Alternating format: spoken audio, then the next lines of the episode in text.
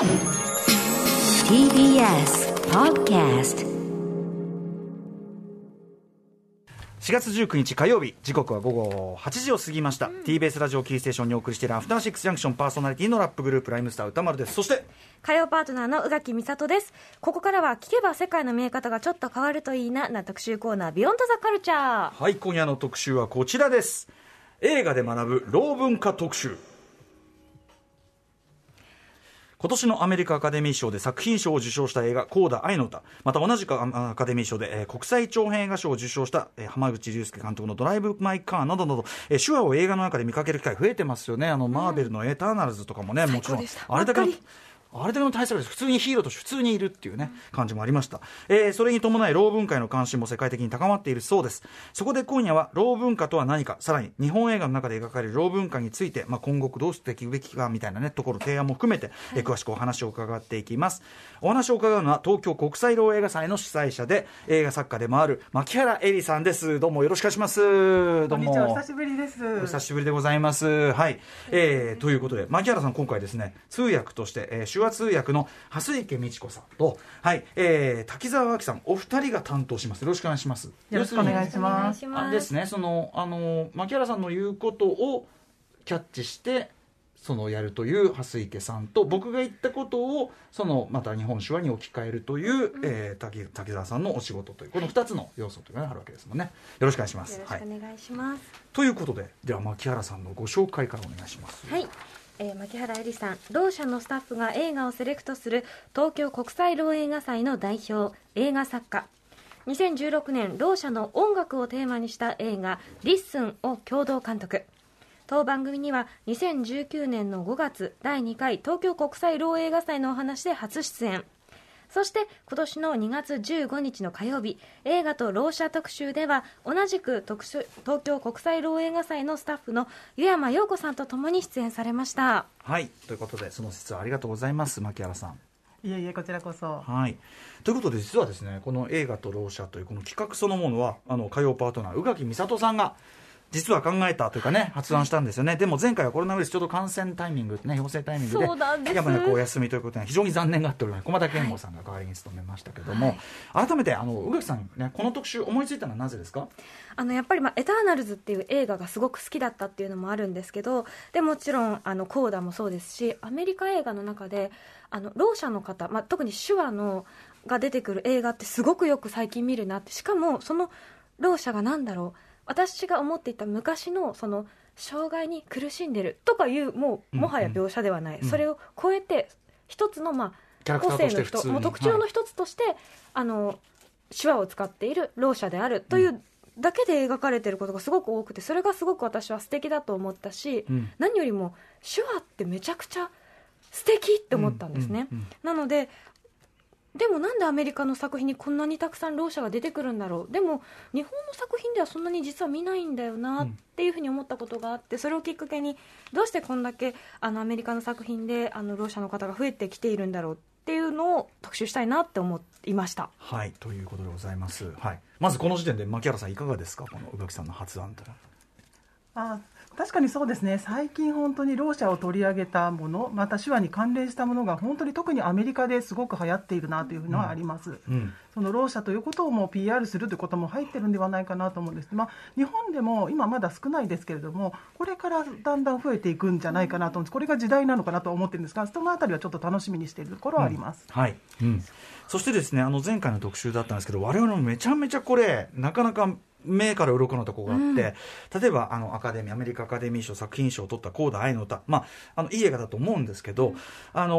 ーまあ、ちょっとおさらい的に言っておきますとろう者の役にろう当事者俳優を起用したのはすごい良かったですね、あとロイ・コッツァーさんもねアカデミー賞を取って素晴らしかった,、けど、えー娘さんのねコーダ役ね、ろう者の両親親を持つ子供、ね、聴者の子供という役、コーダの役もであればコーダの当事者が要するに彼女のその手話だけはちょっとやっぱり拙かったというようなことでしたよね、牧原さんね。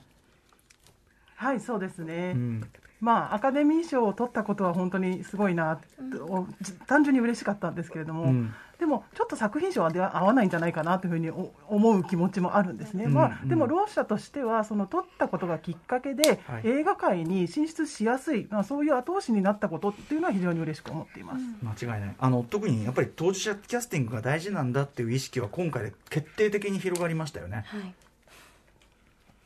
どうでしょう牧原そうですね、うんはい、確かにそう思います。はい。えーまあ、そんな感じでですね。あと、あの前回お話伺ってなかったアメリカの映画界でろう者の当事者キャスティングが可能になったのは、えールー・ファントさんという方がさまざまなスタジオを作ってきたと、えーでまあ、その環境が法律や学校で整備されていってどんどんあのろう者の人が活動しやすい俳優としてもあの安心して現場にも行けるし学べるしという環境が整ってきたことなどなどがあるというねお話を伺いました。ということで、えー、とこちらの放送、前回の放送も番組ホームページに文字起こしが掲載されてますので、えーあと今日の放送の文字起こしも後日掲載する予定なので、ぜひ周りにろうの方いるリスナーさんは、ぜひあのこういうのがあるよって教えてあげていただけるとはい。嬉しいかなと思います。さて、牧原さん、最近、えー映画を通じてですね、ろう文化への関心、世界的に高まっているというふうに思われますか？そうですね、はい、ただあの、ろう文化というものの意味ですねうんうん、そこをもう少し改めて考えなければいけないかなと思います。ろう文化というのは、確かに手話も含んでるんですけれども、そのろう者とは何なのか、手話とは何なのかというところも含めてい考えたいと思うんですね。で、ネットフリックスの中には、ろう者が集まる大学、ギャロデット大学の生活を撮ったドキュメンタリーというような、はいそういうのもあるんですね。うんうんでまたちょっとろう文化とは離れるところなんですが、うんうんそのマイノリティという立場からマイノリティとは何なのかというので、うん。えー、とメタファーを使って、うん。でそのマイトマイノリティのメタファーでうん。その映画、例えば「白い牛のバラット」というタイトルの映画があると思うんですね、そういうものがその差別や抑圧の中であの扱われているというのがあります。うんうん。先ほどあの宇垣さん、エターナルズが大好きだというふうにおっしゃったと思うんですけれども、うん。あれはどっちからどちらかというと、こう一人の人として、キャラクターとして選ばれている、老文化としてというのではないかなというふうにはちょっと思っています。確かに、はい。実際でもなんかエターナルズ以降ローあのえっ、とアメリカ手話ですかね。手話を習いたいという人が増えたっていうことらしいですねそうですね、本当に驚きました、250%増えたと、えー。習う人が250%増えたという話なんですよね、うんうんうん。すごい流行しているというような、ブームという感じですね。うんうんねまあこれあのブームに終わらせずいきたいところですけども、はい。はい、ということで、えー、と今回の特集を始めるにあたりちょっとこうろう文化にまつわるいろんな用語について前回、えー同様ちょっと先にですね、えー、と解説しておきましょはい、まずはろう者これは手話で話す人々また耳が聞こえない人々のことをろう者と言います。以前はろう話者というような言葉も使われていましたが今はあまり使われずろう者という言葉がまあ一般的であるかなということでした。うはい。続いて、まあ、私たちいわゆる聴者、これは聞こえる人と書きあ聞こえるものと書きます。耳が聞こえる人のことです。健聴者という言い方もありますがこれも今はあまり使われません。聴者という言葉を使いましょう、そしてコーダこれコーダ愛の歌の映画の、ね、内容の中にも出てきますが CODA チルドレン・オブ・デフ・アダルツの頭文字を取ってコーダと呼ばれます。意味は聞こえない親を持つ聞こえる子供。これは片親だけがろう者の場合も当てはまるということです、はい、そして先ほどからで出てきています。日本手話、うん。これはですね日本のろう者のコミュニティで自然発生した、まあ、彼らの中でのネイティブな言語というものです。うん。独自の文法を持つ独立した一つの言語です。日本語とは文法が異なり手だけではなく表情や間空間の使い方なども言語の要素として使用する視覚言語ですね。はい、そしてちょっとここがねあの誤解を招きやすいとかちょっとややこしいところですけど、日本手話とは別に日本語対応手話というのがあって、はい。これは、えー、と日本語の手の日本語僕らが今喋ってるこの言葉を手の動きに置き換えたというもので日本手話とはまた別のものなんですね。はい。というあたりをご理解いただければ、まあ、とにかくでも英語と一緒なんですよね多分そのうん。順番「I love you」の順番で訳すのとその本当に日本語に訳すのはちょっと違うっていう意味で、はい。文法が違う部分もあるよってことをもしかしたら皆さんご存知だといいのかなというふうに思います、はい。全く別の言語体系だっていうね、えーこれ牧原さんの方から今の説明に何か補足ありますか？そうですね。今のご説明で合っています、まあ、手話は世界共通だというような認識もあるんですが実際は違うんですね、アメリカの場合は ASL でアメリカ手話の中にもこの対応手話に当たるものがあります。あーそうか。あそうなんだ、うんうんうんでねあの結局そこコーダはもちろん、あのコーダの映画は ASL を使っていました。もともとその日本手話と同じようなうん。アメリカの独特の手話ですね、うん。を使っていました。そういう違いがあるということもご存、はい。あの知っておいていただきたいなというふうに思っています、これ実はその僕はやっぱり日本語対応手話っていうのと日本手話、まあそういうアメリカ英語対応手話と、えー英語アメリカ手話っていうのがある、その違いがなんかはっきりその分かられてないところに結構深い問題がある気がしてて、要はジェスチャーみたいなもんだと思ってる人が多いと思うんですよね。それ悲しいかな。で、それが大きなそのなんかこう誤解だしあの、まあ、失礼な事態をいろいろ生んでるって気がするんですけど牧原さんどうでしょはいそうですね。おっしゃる通りです。う、うん。あのーまあ後でまた説明をしたいと思うんですがその手話の中にもいろいろと文法があるんですね、でその音声言語にはないもの視覚言語だからこそある文法というのがあるんです。顔の動きを使ったものがあるんですね、うん。そこで感情だけではない文法の動きというものが含まれています。うんなので CL とかロールシフトとかっていうのを話していくとどもう時間がどんどんなくなってしまいますけれども、そういうものが含まれているんですね。そういうところを含めて話していきたいなというふうに思っています、はい。うん、あどうぞ。なんとなく多分手話って聞いた時にあの世界に一つだけの花ってあったじゃないですか、うんうん。あの曲の振りみたいな、はいはい。それが手話だと思ってる方がうん。多いのかなと個人的に感じていて、うんうん。なので手話のことをあの身体表現とか、うん。パフォーマンスっていうふうにおっしゃってる方がいた時に私すごく違うなって思っていて、言語であり、そのはい。手の動きだけではないうん。表情とかそういうなんかこうことがあっての手話なんだよってことをもっとしてもらえたらそこがすごく魅力なのになと個人的には思っています、はい、まさに。といったあたりですかね。はい。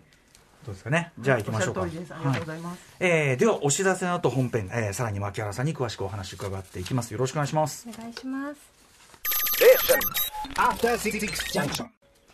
時刻は8時13分生放送でお送りしています。アフターシックスジャンクション。はい、えー今夜は、えー映画で学ぶ老文化についてお送りしております。ゲストは東京国際映画、えー老映画祭の代表で映画作家であり、えー映画作家でもある、えー牧原絵里さんです。よろしくお願いします。よろしくお願いいたします、ではまず最近の話題からいってみたいと思います、えーアメリカアカデミー賞で国際長編映画賞を受賞した、えー浜口竜介監督の「ドライブ・マイ・カー」ねえー浜口監督昨年8月にこの番組もご出演していただいて、えーお話も伺いました、えーでこちらの作品には失語症のため、えー韓国手話でセリフをしゃべるという、えー役者イ・ユンさんというキャラクターが登場します。演じているのは、えー聴者の俳優さん。ご自身は聴者である、えーパク・ユリミさんですと、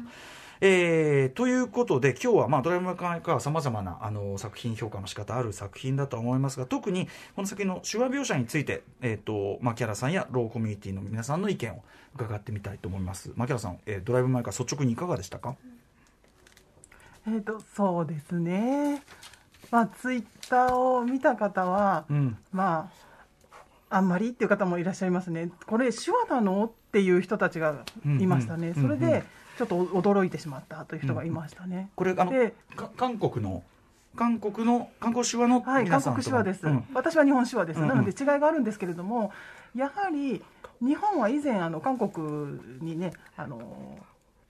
進出というかあの、うん。攻め込んでいたことがあったので、はいそういうところがあったので、なので基本的にその時に韓国に日本手話が入ってるんですね、なのでちょっとベースが似てるんです、あそうなので少しあの言語的に似ているところがあります、ので同じところがあるんですね。はい。で全てではないんですけれども、うんうん。まあ、大方はあの見ていて把握できるというような手話なんです。あーそうなんですね。うんうん。その視点で見ても、まあ、ちょっと違和感あったと、はい、そうですね、なので、まあ、声のない役者さんですね、でもうん。やはり役者さんが聞こえる人ですね、聴者なんですよね、うんうん。なのでやっぱり、うん、ちょっとなって思うところがあります。うんうん。たまたまあの浜口監督のインタビューを見ていて、あのき見ていてちょっと私もき切れかけてしまったところがあるんですけれども、うんうん。浜口監督はその京都の聴覚障害者ですね、まあ、ろう者ですね、ろう者が集まる手話関係の映画祭に参加されていたようで、うん。そこで手話を初めて見て感動されたというお話を聞いたんですね。うんうん。でで手話は言語だという話があって手話を言語だというふうに感銘を受けてそこから、まあ、映画に取り入れたいというような流れになったというふうに伺っています。うん。でオーディションをした際にその韓国手話をきっちり出してやってもらえばよかったんだろうと思うんですけれどもそうじゃなくて何でもいいので適当になんかあのやってみてくださいみたいなうんことををあのオーディションで使って、そこで表されたものに感動したっていうふうにおっしゃっていたのが非常にちょっとショックだったということがあります。これ言ってみれば例えばその英語を喋るキャラクターがいたとしてなんか英語っぽい感じでなんか喋ってもらえますみたいな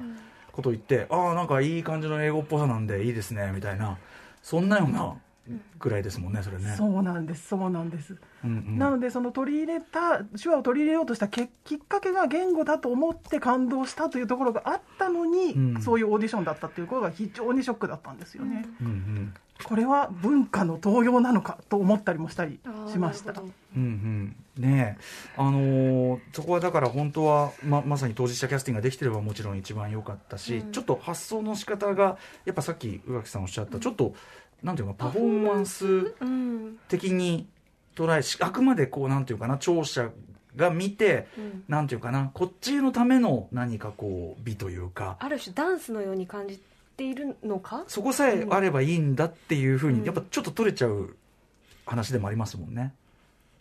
そうなんですね。うん。まあ、手話がわからない人が見れば、あ綺麗でいいな、感動するっていう人はいるらしいんですけれども、うん。私が見ると、やはり、その手話は言語なんですね、ん言語として見るんですよ、パフォーマンスとしては見ていないので、で聴者が美しいと感じるのと、ろう者が美しいと感じるのはまた別ですね、なので、そこの見方の違いっていうのをどうしたらいいのかなというふうに思います。私が見るのは美しくなかったんですね。でそれ美しくないというのはやはりその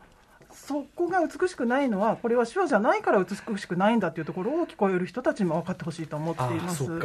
またその歴史もあのこれは理解する必要があると思うんですね韓国手話の場合には、うんうん。手話が今まで聞こえる人が喋っているその日本語にうん。音を当ててしかもその手振りとか身振りを真似てやっている手真似というふうに言われたんですね、うん。1960年ぐらいの時1960年代にウィリアム・ストーキーという人がうん。これはきちんとした言語だということをうん。論文で発表してからようやく手話は言語だというふうに認められてそういうあの研究が始まっているという流れがあります。うん。で先ほど言ったように手話には文法が含まれます。うん。本当にさまざまな文法があるんです。顔の表情の動きは NMM というんですけれども、うん。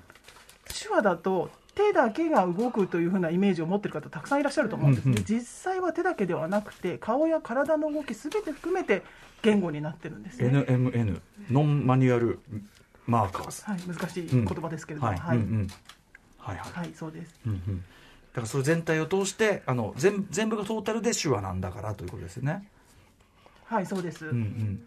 これあのドライブ・マイ・カーの中だとあの割とどっちかというとその、まあ、全体の演技テンションに合わせてっていうところもあってまあ割と手話の部分も無表情にやられたとこあると思いますけどそこもじゃあ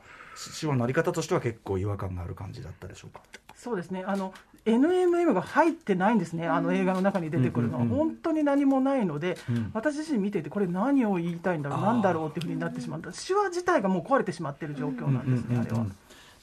ほど。なので、聞こえる人たちの場合には、その顔は感情を表すものだと思うと思うんですけれども、手話では感情と文法を表すので、その2つが入ってるんですよね。だから感情を除いてくださいって言われたら、ろう者はそれができるんです。ただ、その文法的なものだけを出して感情を省いたものができるんです、でも聞こえる人たちから見ると感情と両方一緒になってるからこの表情は何だろうって言ってやっぱり分からなくなってしまうんですよね、今の説明でお二人に伝わってるのがすごく心配なんですけれども。うん私がその見た時はあのあアメリカのその手話をずっとその映画で見てきてたのであそうか韓国の人は手だけで手話をするのかそのもっとこうパッとかこの口をうん発するような動きであるとかこう顔を揺らすであるとかっていうのでなんとなく表現するとそのアメリカの映画を見ていた時に思ったので、あうんうん。韓国の手話って違うんだなって感じたんですけど、うん。それがそもそも、えっと違っていたってことですよね。なんかそういうすごい勘違いを生むんじゃないかなと思いました。そうですね。NMM はどの国の、えー手話にもあるんです、うん。うん手話が違ってもあるんです。で今から私ちょっと表現しますので,、で今日本手話の例なんですけど今 NMM を使った例を2つお出ししますのでお二人ちょっと見ててくださいね、はい。い、いですか？佐藤さんですか？っていうのと、佐藤さんはどこ？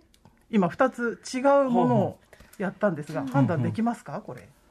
えちょっとわかんない。うんうん。まだわかんない。もう一回もう一回やりますね、んんもう一回やりますね、はい。一個目は佐藤さんですか？二つ目は佐藤さんどこ？ああなるほど。ちょっとでも質問のニュアンスが違うっていうか、ことでしょうか？そうなんです、うんうんうん。そうなんです。で手だけは手と手の形は同じなんですね、うん、でも表情のちょっとした1個目はあのイエス・ノー疑問といって、うん。イエスかノーかで答えられる、うんうんうん。で2つ目の質問は首を横にこうんうんうん振ってるんですね、はいはい。1個目はイエス・ノーで「はいいいえ」で答えられる。であー。2つ目は「どこにいますか?」なのでちょっと今ちょっとあの説明するのに日本語対応手話になっちゃった、うんうん。なっちゃいましたけれども意味が違うんですね、うんうんうん。単語は同じなんですけど、はい。その顔の動きで違うんです。佐藤さんをめぐる質問の、その、なんていうのかな、質問の種類みたいなものを、その、顔顔を表してたわけですね、そのそうです、そうです、うんうん。なので、手の形は一緒だったんです、うんうんうん。でも顔の動きが違ったことで意味が全然異なってくる、佐藤さんをめぐる質問のイエスのとの、えー、とこれは佐藤さんかなのかそのまた別のあれなのかというところで分岐してるわけですねその表情でね。はい、そうです。んんうんなので、それを聞こえる人、聴者が見るっていうのは、その判断するっていうのは、やはりか。なりトレーニングをいや積まなきゃいけなくて、今ね初めて会った人はなかなか難しい。うん今間開けずにやられたらね、もちろん全然分かんなかったですねやっぱそこはね。ちょっと知ってたから多分頭振るんだろうなと思ってめっちゃ見てたんですけどうんうんうんうん。それで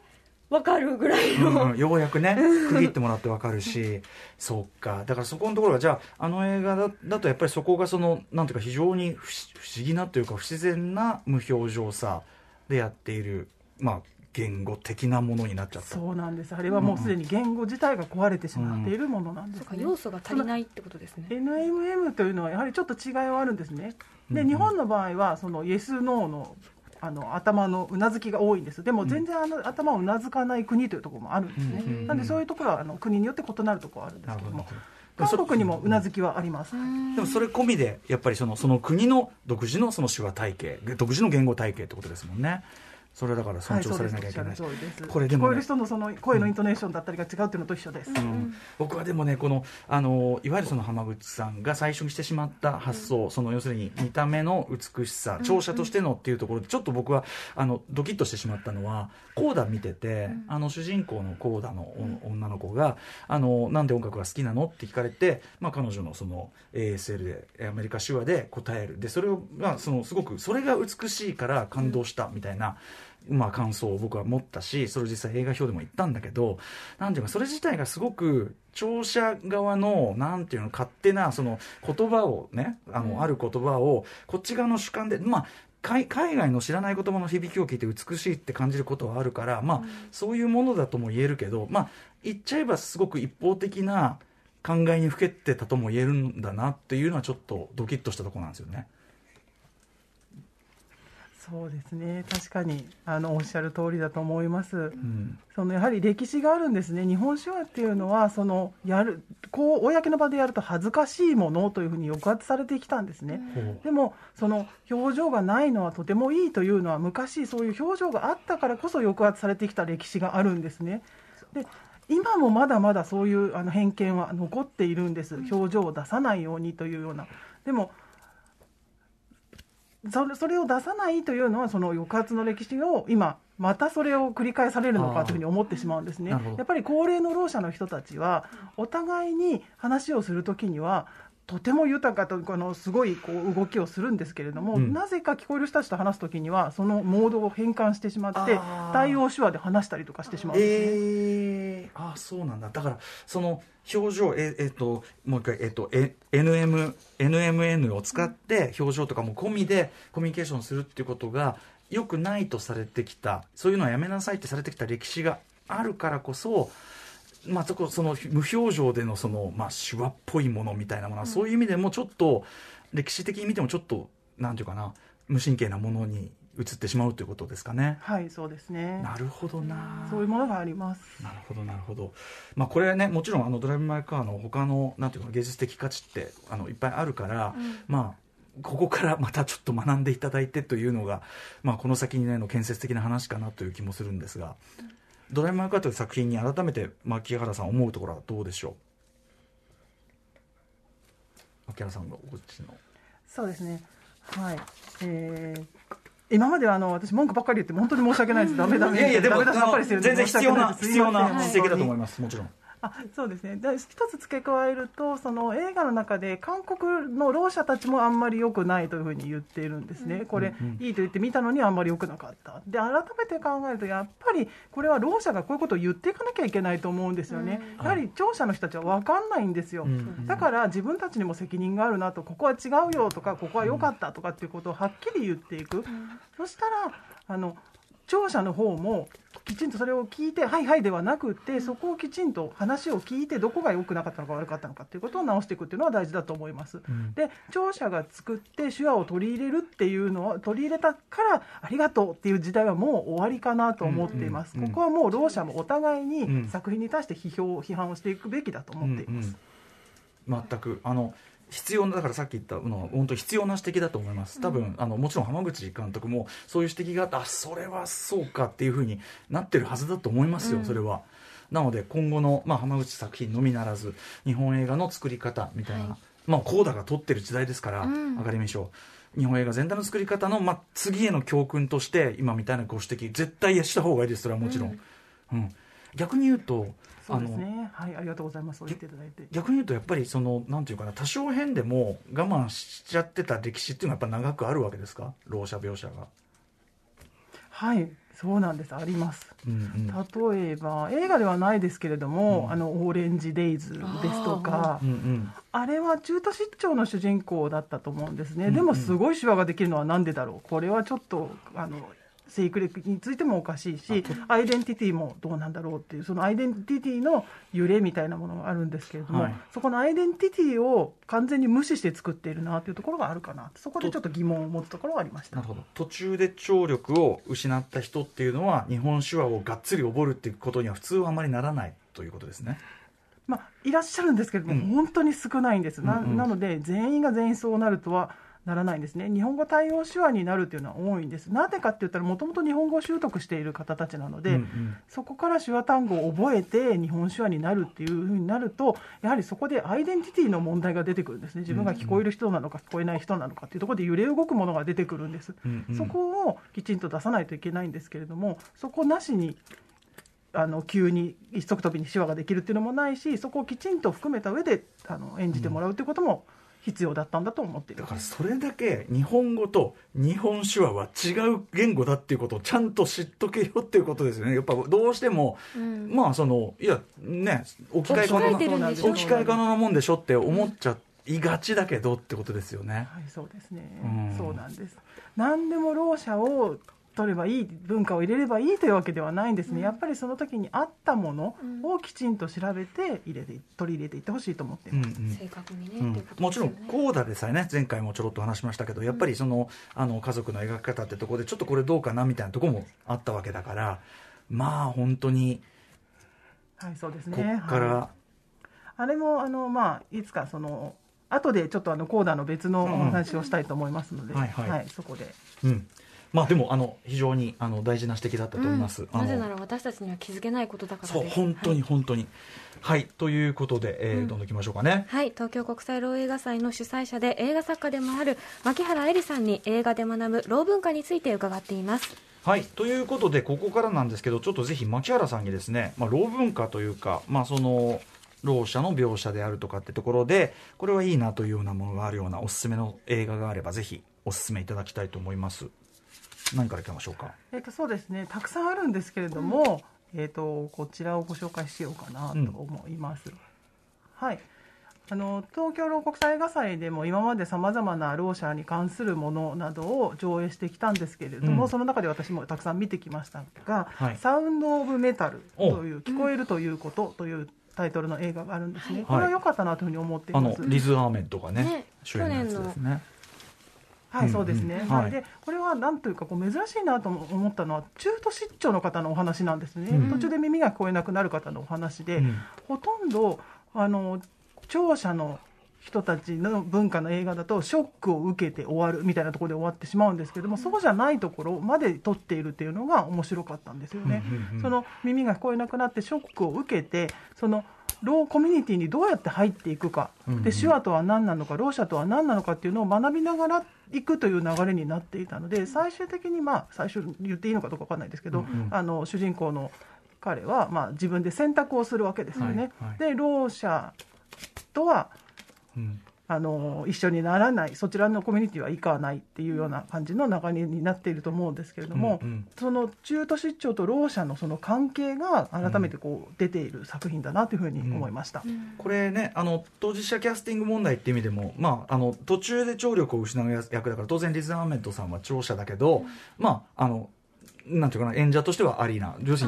ノイズキャンセリング入れて演じていたというふうに話してますそれね。それあのまさにその話しようか、その演じる時に実際に音を聞こえない状態でやるっていうのもその大事なあたりなんですよね。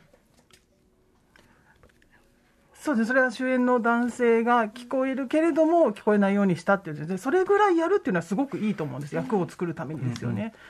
やはり丁寧に作られた作品だなというふうに私は感じます。あのいろんなことに対する反応の仕方とかっていうのは当然変わってくるわけですもんね。音が聞こえる状態聞こえない状態。そうですね確かに聞こえなくなりますのでそうです。もともと聴者ですよね、うん。うん。で、はい。途中で聞こえなくなったという2つを演じなきゃいけないわけですよね、うん。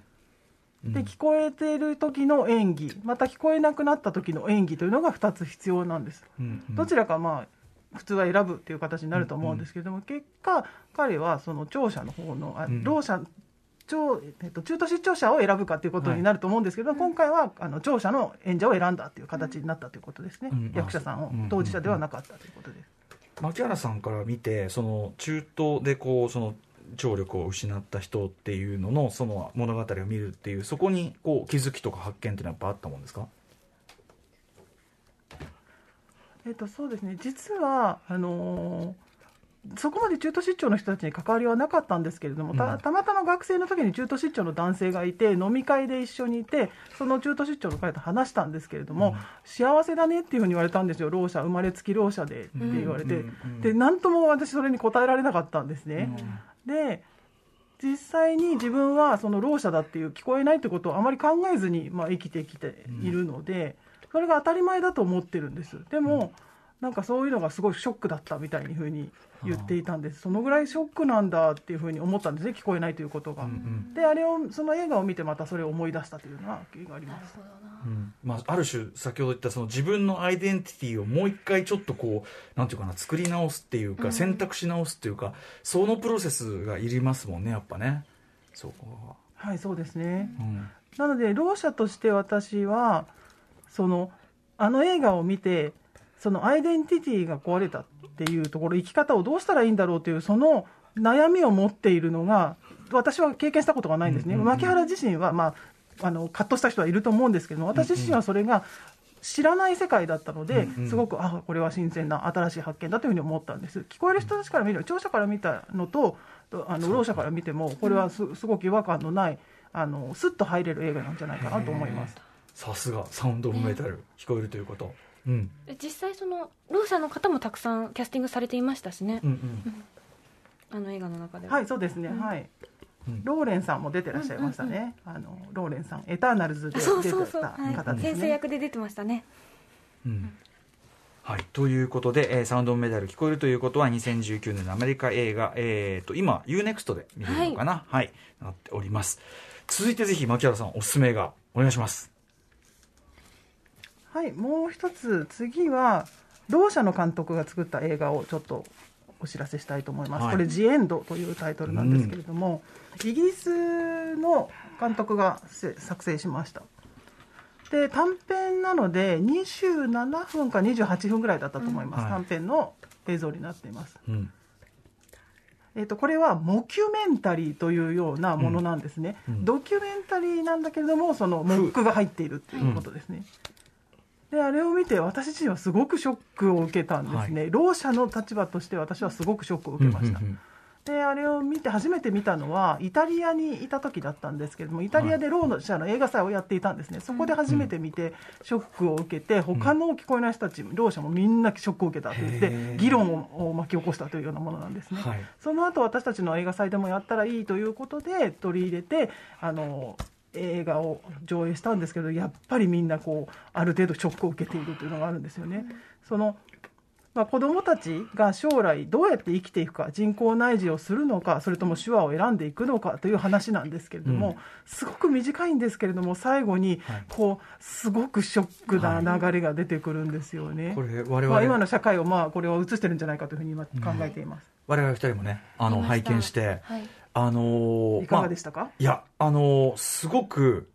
思考実験と言っていいか分かんないけど、とにかく、あのーすごく面白かったし、こも怖かったし、その、なんていうかな、ちょっと自分なりの考えを突き詰めるのに、ちょっと時間が欲しいみたいなところもあって、まあ、ちょっと、あれですよね、SF 的な話です。ちょっと説明しておくと、SF 的な話で、えっ、と、まあ、いわゆるその聴覚の障害を完全に治医学的に治すことができますよというよそうのな国ではその、耳が聞こえない人にはもうその治療法をちゃんとあの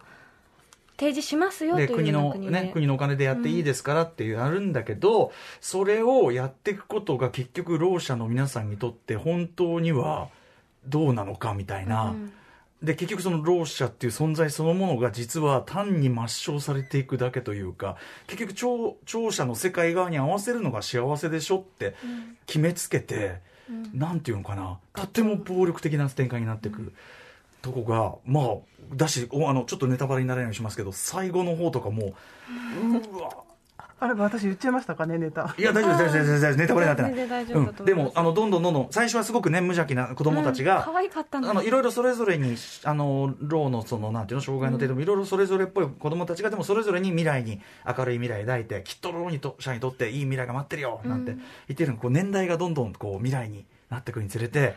ああどんどん世の中があれ？全然居場所なくなっていくみたいな。聴者だって聴者に合わせられるんだよいくらでもなんでしないの？みたいな。その方が幸せでしょ？ってね。ってなってくというところで聴者側としてはすごくお前ろう者のことどう思ってんのっていうのをすごい突きつけられるような、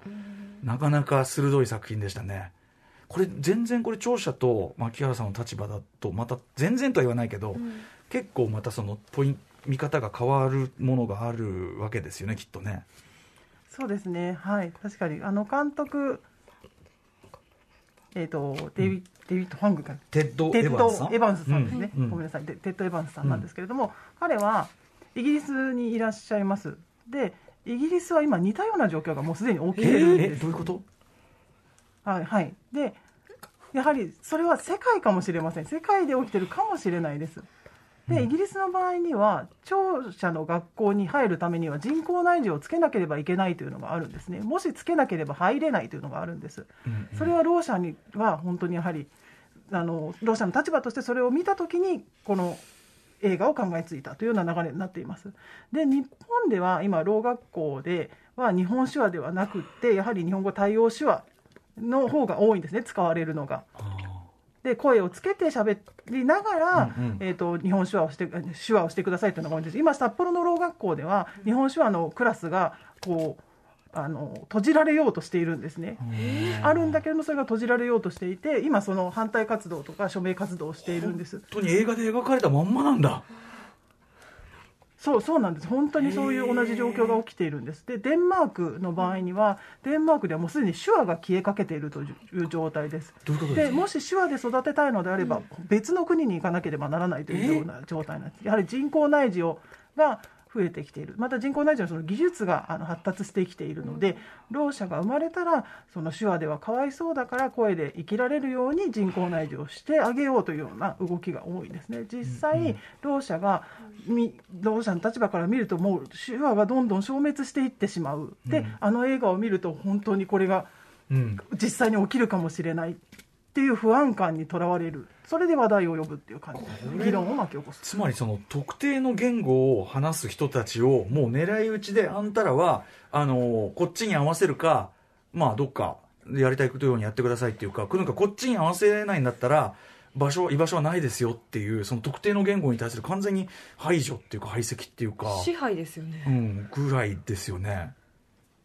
そうなんです。そう思うんです私は。う、ん、で皆さんはどう思いますか、いやだからまさにその例えば日本手話のあの教える場さえ閉じてっちゃうということは、その要は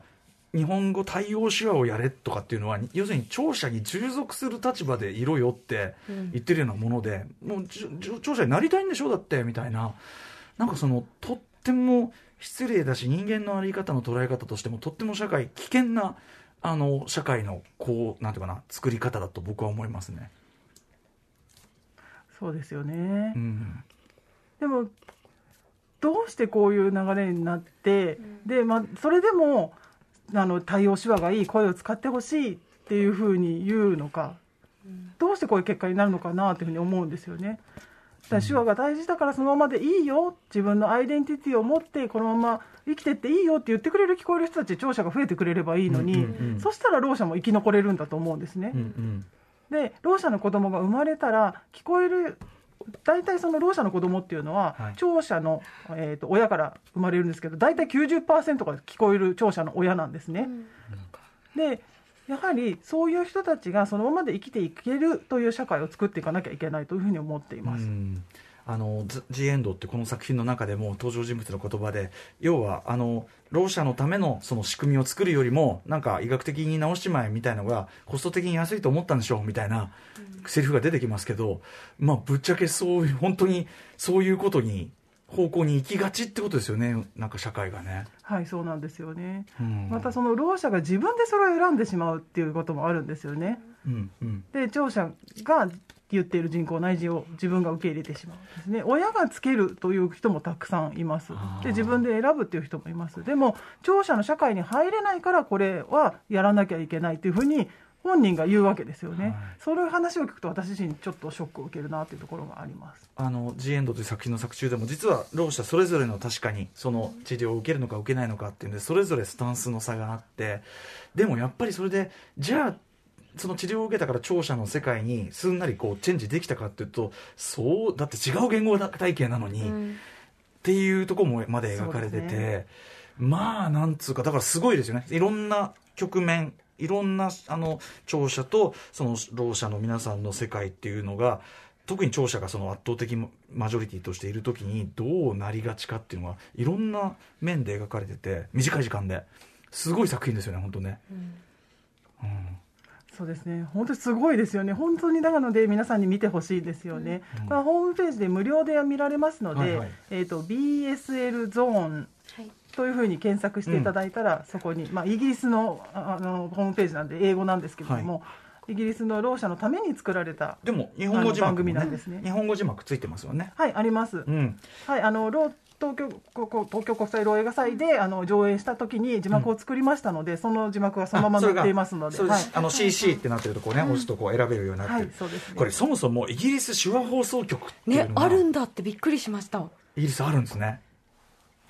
そうなんです。すごいですよね。うん。あの BCC の系列の中にあるようなんですけれども、まあイギリスではそういうふうにこう決まってるそうです。ろう者のためのそういう番組を作らなければいけない。まあ何パーセント？全体の何パーセントっていうのはちょっとわからないんですけれども、うん法律でそういうのがあるらしい。でそこをうまく使ってやっている。うんでそこであの活動してあのああいう番組を作ってる映画を作ってるそうです。うんいやーだからちょっとねあの、そういう意味では世界的にいろんな動きあるけど日本はやっぱそのちょっとベーシックなところの取り組みっていうかベーシックなそのなんていうの？本来なら国がやるべきベース作りみたいなのがちょっとまだまだなのはもうどちょっと申し訳ないから明らかかなって感じしますね。本当にそうです。スタートライン以前っていうか、そうなんです。法律がね法律がなかなか、うん。法律っていうのはやはり大事ですよね。ででもそこを変えていかないと。でも法律を作るのは結局あその、まあ、主権者たる我々で、まあおまあ、特に聴者多いわけだから、聴者の我々がやっぱり、まあ、こうやって機会を捉えてちゃんと、あのお前分かってないだろうってことをまず分かるっていうか。うん、ことかな。こちらがまずちゃんと謙虚にならないとっていうところから始めないと、我々も全然分かってないなかったこともいまだにいっぱいあるだろうし、うん、でもとにかく G エンドはとにかくすごかったです。あの単純に、なんていうか作品としてめちゃくちゃまあこれ面白いってインタレスティングって含めてすごい面白かったです。すごい見てよかったですこれ。すごい作品でした、はいありがとうございます。やはりこうちょっと重い見方にもあるかもしれないですけれども、うん。まあそのうまくこう娯楽のものとして見せてるなというふうに思うんですね、はいテーマ自体は思うんですがなんかドキュメンタリーのように見せているっていうのもすごいなというふうに思っています、ぜひ皆さんにも見ていただきたいと思っています、あのそれこそディストピア SF 思考を促されるディストピア SF としてめちゃくちゃよくできてるから、うん。そういうそういうの好きな人は絶対しかももう完全にこっち指してくるから。はいさあということで、えー、牧原さんにおすすめ作品を伺っていますが牧原さん日本の作品で何かありますか？はいそうですね。えー、と今日本もやっと、うん。あのこう深田浩二監督がおの最新作ですね。さすが、「ラブライフ。うん」という深田さんの新作はい。そこにはろう者のあの当事者キャスティングがされています。ついにえー、と秋頃ですかね、うん。秋頃にあの上映になるんじゃないかなと思います、はい、へでその中でその聞こえる人の中にいるろう者聞こえる人の中でもろう者のキャスティングをしていて、うん。砂田アトムさんという方なんですけれどもその方がろう者なんですね、でろう者の俳優の中でももう20年以上のキャリアを持っているすごくあのベテランの俳優さんなんですけれども、もうろう者の世界ではとても有名なコメディアンなんですね。うんうん。で以前あの試写会に私はこれあの行ったんですけれども、うん。あの全然違うんですよ普段の砂田さんと、全然違くておおと思ってしまいましたね。へでそのやはり内容に合わせてーうん。どういう人なのかということを考えてやっているんですね。これはやはり文化として出しているのではなくて、うん。そのろう者の生きてきたその一人の人として出しているというところうんうですごくあの私自身もあの惹かれましたねあのうんうん。役には。要するに普通にそういう人がいるんだっていうキャラクターとしてい出してるってことですよね、はい、そうです、うんおっしゃる通りです。さすが深田さん。でやはり最後、その老文化を出していくっていうところではなくて、やはりその人間、お互い人間だよね、こういう人がいるよねっていうところなのが、そういう映画が増えていくといいなと私は思っています。それの第一歩につながる作品だというふうに私は考えていまああそうささ福田さんもさすがだな。ね、なんかそのアメリカの作品にはたくさん出てくるのに日本の作品には出てこないからいないのかなって思っちゃうんですよね。それも問題だしね。そもそも。あとそのうん。出てきたら出てきたで、その先ほどね宇垣さんがおっしゃったようなまあかわいそうな何かとか、ももっと言えばそのわざわざろう者が出てきたからってその障害がテーマでいちいちなくていいよっていうか、うん。なんかそんぐらいで本当はあるべきですようですね。ね。本当にそうです。うん。はい。まあでも「ラブライフ!」そうなんですね。すごい楽しみ。これちなみに、えー、と主演は木村文深田さんみたいなああいう作品は多分ないと思うんですね。そこまで言っていいかどうかちょっとわかんないですけど、はいあの切っちゃいましたけど、ごめんなさい。はい。深田さんがすごく頑張ったんだなというふうに思います、ろう者のその当事者キャスティングをするのに大変頑張られたと思います。やっぱり。そうか。いろいろあったっていうのを伺っています。でなのでそのあたりあの深田監督にぜひ聞いていただきたいなと思います。そうですね、こ北の番組のはい。うん、これやっぱり、例えば、ろう者のキャラクターが物語の中に出てきても、やっぱりいまだに日本ではなかなか、まあ、ちょっと広大以降変わってほしいけど、当事者キャスティングっていうのは、なかなか、このラブライフとかでようやく実現したぐらいで、実際実感としてほとんどない状況ですかね。そうですね、まあ、今まであるにはあるんです、ゼロではないんですけど、本当に少ないんです。うんですけれど、その中で深田監督のレベルで、うんうんあのレベルの映画というのは初めてだと思います。うんうんうんほぼ初めてだと思います。うんうんうんね、あ単純にまずあの作品としてもいいいいっすか？ご覧になって牧原さん「ラブライフ!」よかった？はい、私は好きな作品です。うんうん。まあでも、ろう者でも考え方いろいろあるので、うんうんうん。私自身は好きです。なるほど。あそんぐらいの。の感じもあるか、へうー。ん、これ日本映画の中におけるその老の方の描写とか老文化描写ってどうしていくべきというかね。もちろん当事者キャスティングしてとかその理想形はありますけども牧原さんとしてまずこうしていくべきみたいなのどうお考えですか？えー、とそうですね、はい、やはりその聴者が老文化は何なのかっていうのをやっぱりつかみにくいっていうのは当たり前だと思うんですよね。あのそのそこを進めていくためにその脚本だったりとか監督や、うん何でもいいのでそこの制作側に当事者を入れていってほしいんですよね。そそこで話し合っていく。うんうんで作っている時にこういうものですよということを話していくそういうコミュニケーションを積み重ねていくのが大事だと思っています。うんうんまたその老文化を出すときにそれはそれが全てではないいろんなろう者がいるんだ。中東の出張の人もいれば、うんうん。いろいろあの聞こえないけれども手話を習得してない人もいる、ん。なのでそういう人たちがいるということを聴者の人たちはよく知らないと思うんですね、うんうん。そういうところも含めてえー出していく。で映画の質もそういうものがは取り入れられていけば質も上がってくると思うんですね、また一つお願いがあるんですけれども、聴者とろう者がお互いにつ作るときにそのか映画を作るときに誰でもいいわけではないんですね。やはりそのろうの芸術作品を作ったことがあるそういう経験があるという人に分かる人にきちんとお願いしてほしいんです。で実際にそういうよく分からない人にお願いしてしまったがためにいろいろ起きたっていうことも私は知っているんですね。でやはり作品を見てみるとうんってうぬってなってしまうのもあるんです。なのでやはりそういうところをきちんとできる人にお願いしてほしいというのはあります。今度3月20あこの間3月の28日に、その映画関係者を集めて、ろう者とは手話とは何なのかっていうこと。でろう者側が何を求めているかっていうのを話すあの企画があったんですけれども、やはりあのろう者の役を聴者がやるのは無理だと思ったとかきちんとそういうことを私たちもやっていかなきゃいけないんだなと思ったんですよね、PR やはり聴者がわからないのは当たり前なのでどうやってその役者をオーディションしたらいいのか、どういう人が合うのかっていうのも多分皆さんわからないと思うんです、なんで私たちの方からもっと門戸を開けていくこうひうんうん。広げていってあの交流していって分かってもらうということをしていかなきゃいけないなというふうに思っています。うんうんでやはり手話はパフォーマンスだというふうな見方で終わってしまうのはやっぱりちょっと私としては納得ができないんですよね。うんやはり言語なのでやはりきちんとその目を超えてもらう聴者の人たちにも目を肥やしてもらわなきゃいけないのでそういうことのためにもどんどん言っていくし一緒に映画を作っていく。で私たちもそれに協力していくことが必要だと思っています。確かに。あの先ほどおっしゃったそのろう者の方を仕事に使うにしてもちゃんとできる人それはそうですね。普通に考えたら、その適材適所ね人を選んでくるのは当たり前でなんていうかなろう者の人を呼んできたからもう一緒みたいないいことしたっしょみたいなそれがそもそもみたいなね。雑だよ。うん、雑。だからやっぱりそのこっち側のなんていうか謙虚さ敬意みたいな、まあ、当たり前の部分みたいなところみたいな。でもあの牧原さんたちのこういう活動もちろんそうですし、まあ、我々としては聴者側としてできることはやっぱりこういう、まあ、こういう場で勉強っていうほどあれ、まあ、僕ら楽しみで話聞いてるけど、あのこういう場でどんどんなんていうかなちゃんと知れていくっていうか聞いた方がやっぱね勉強した方が面白いし、うん。どんどん解像度上がっていきます解像度上がってるから、ねそうそうそう、コーダだって前と同じように見れなくなったのはそれいいことだからね、これね。はいだと思います。といったあたりでちょっとお時間近づいてきたんで、えー、牧原さんからぜひお知らせ事などお願いしますはい、えー、と映画についてなんですけれども、ロー東京ロー国際映画祭であの上映した映画で「私だけが聞こえる」というてあのタイトルの映画があってそれはコーダーの生活を追った、えードキュメンタリーなんですね、うん。で松井至監督があの実際にそのコーダーをおこう撮っていったというものなんです、で5月8日からイメージ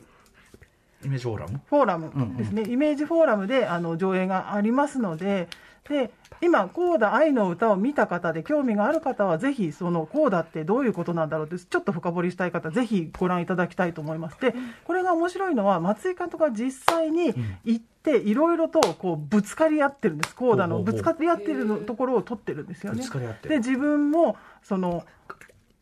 映画ではなくてもなんかトークなんかで話してもらった時にそういう経験をしたということがあるのでぜひトークなんかもあったらそこにも参加していただきたいなというふうに思っています。へえちょっとねこっちはリアルコーダだからねちゃんとね。チェックしてみたいですね。見てもらわないと、うん。